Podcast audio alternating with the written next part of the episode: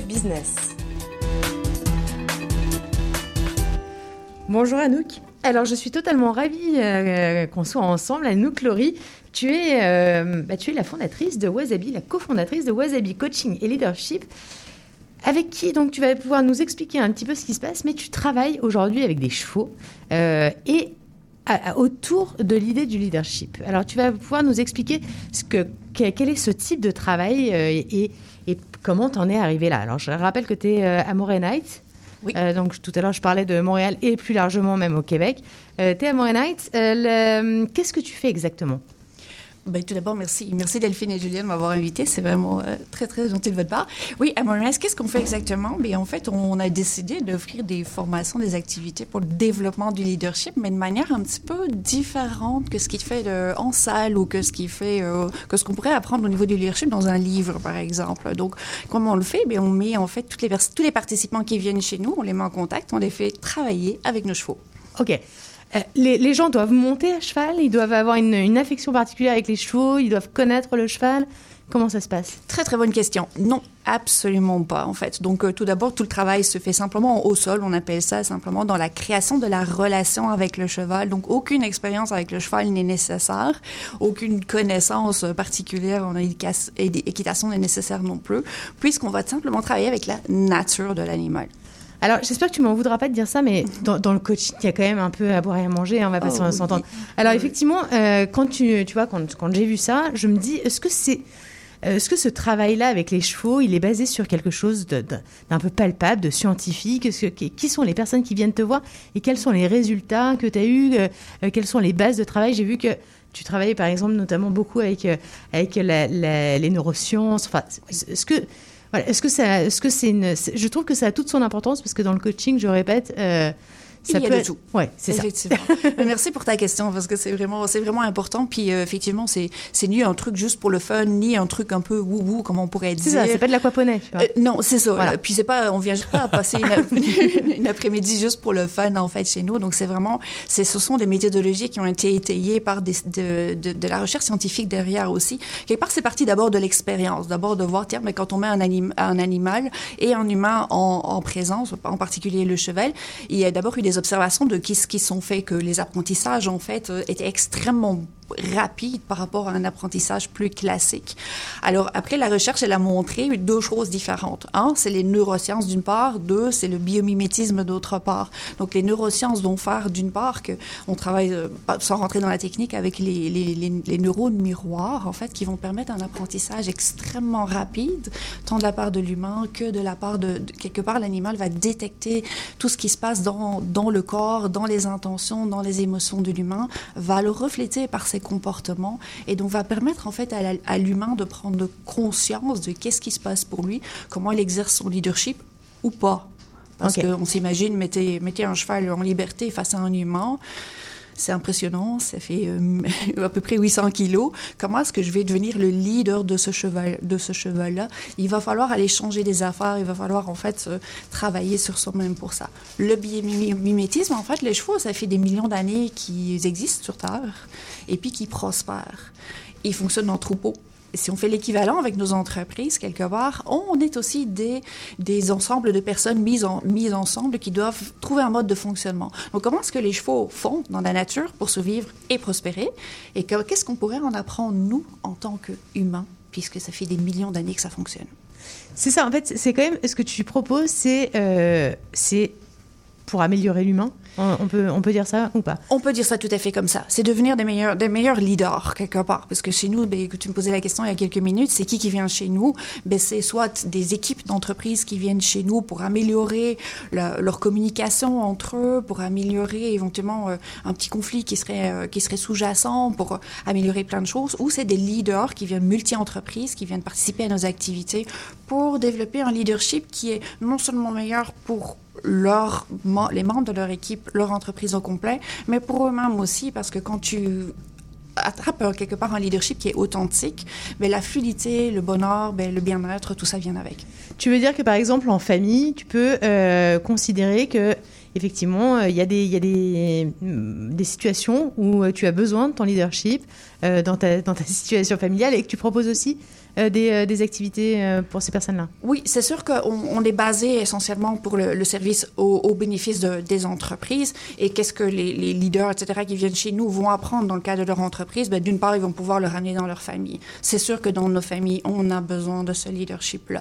Et à côté de ça, on va bien sûr aussi offrir des, activités pour euh, que ce soit les familles ou pour que ce soit des personnes, je dirais, plus individuelles qui ont besoin, en fait, d'approfondir et de développer leur leadership au sein de leur, vie familiale et ou professionnelle. Dans, les gens qui sont venus euh, te voir, ils ont. Euh, est-ce que tu as des retours de, hum, tu vois, de personnes? Qu'est-ce qu'ils disent en particulier? Qu'est-ce que ça a changé euh, dans leur façon de gérer? Oui. De manager Super question. Oui, on a pas mal de retours. Et puis ce qui est intéressant, c'est d'avoir pas le retour juste le lendemain, mais c'est d'avoir le retour trois mois, six mois, un an, deux ans après, en fait, qui sont venus chez nous. Parce que la force de cet apprentissage avec les chevaux, c'est que c'est pas du quick fix, comme on l'appelle ça. C'est que les apprentissages, ils vont être ancrés pour quasiment pour toujours. On dit que le taux de rétention de ce qu'ils apprennent chez nous, c'est à peu près de 92% ce qui est énorme par rapport à quelque chose d'autre. Donc, qu'est-ce qu'ils en retiennent chez nous? Bien, souvent, ça, ça, a complètement changé leur vie.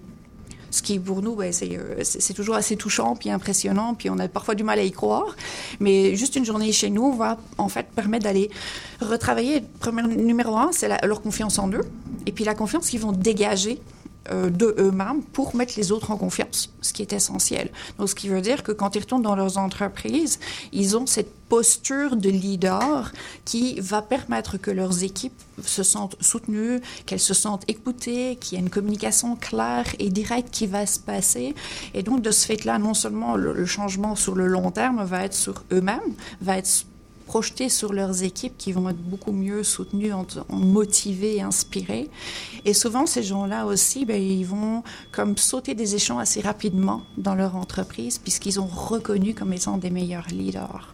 Donc l'impact, il est, il est quand même assez puissant. Et je vous avoue qu'au début, qu'on le faisait, on était assez étonnés de ces retours-là.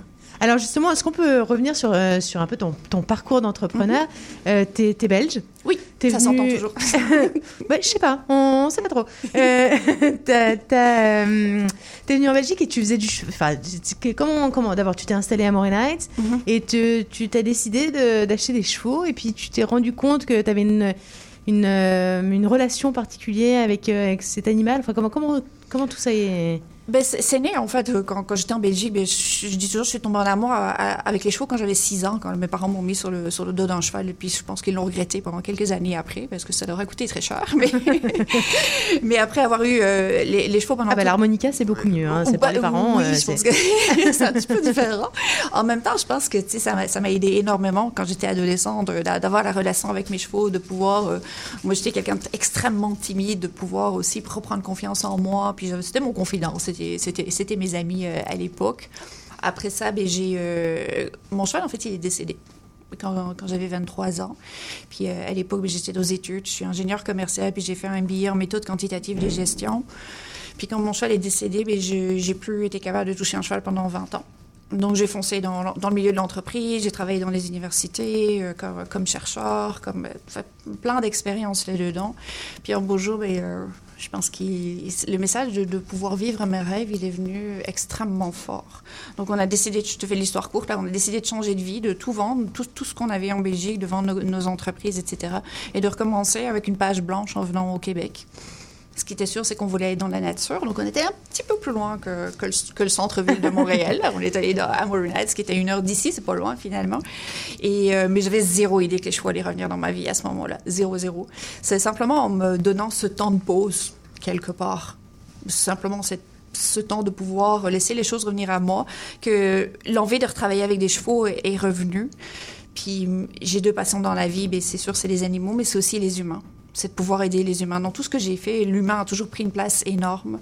Et quand j'ai appris que cette technique de pouvoir, quelque part, mettre les deux ensemble existait, de pouvoir faciliter des affaires, pour pouvoir coacher des, humains en, partenariat avec les chevaux, j'ai simplement su que c'était ça ma passion, c'était ça ma mission de vie. Et depuis lors, ben, la construction de Wasabi se fait euh, quelque part étape par étape. OK. Euh, est-ce que c'est... Hum, alors effectivement, tu as dit que c'était euh, une activité que tu faisais essentiellement en entreprise, mm-hmm. mais est-ce que on, parle, on parle de plus en plus dans le bien-être et notamment euh, chez des, enfants qui pourraient avoir des troubles ou même des adultes qui pourraient avoir des, troubles, euh, bah, des, troubles divers en tout cas pour, pour vivre en, société de façon confortable, etc. Est-ce que c'est quelque chose bah, que tu proposes aussi? Est-ce que, -ce que, ton, finalement ton, coaching permet aussi d'aller un peu plus loin que, que, bah, l'entreprise et ce réseau-là?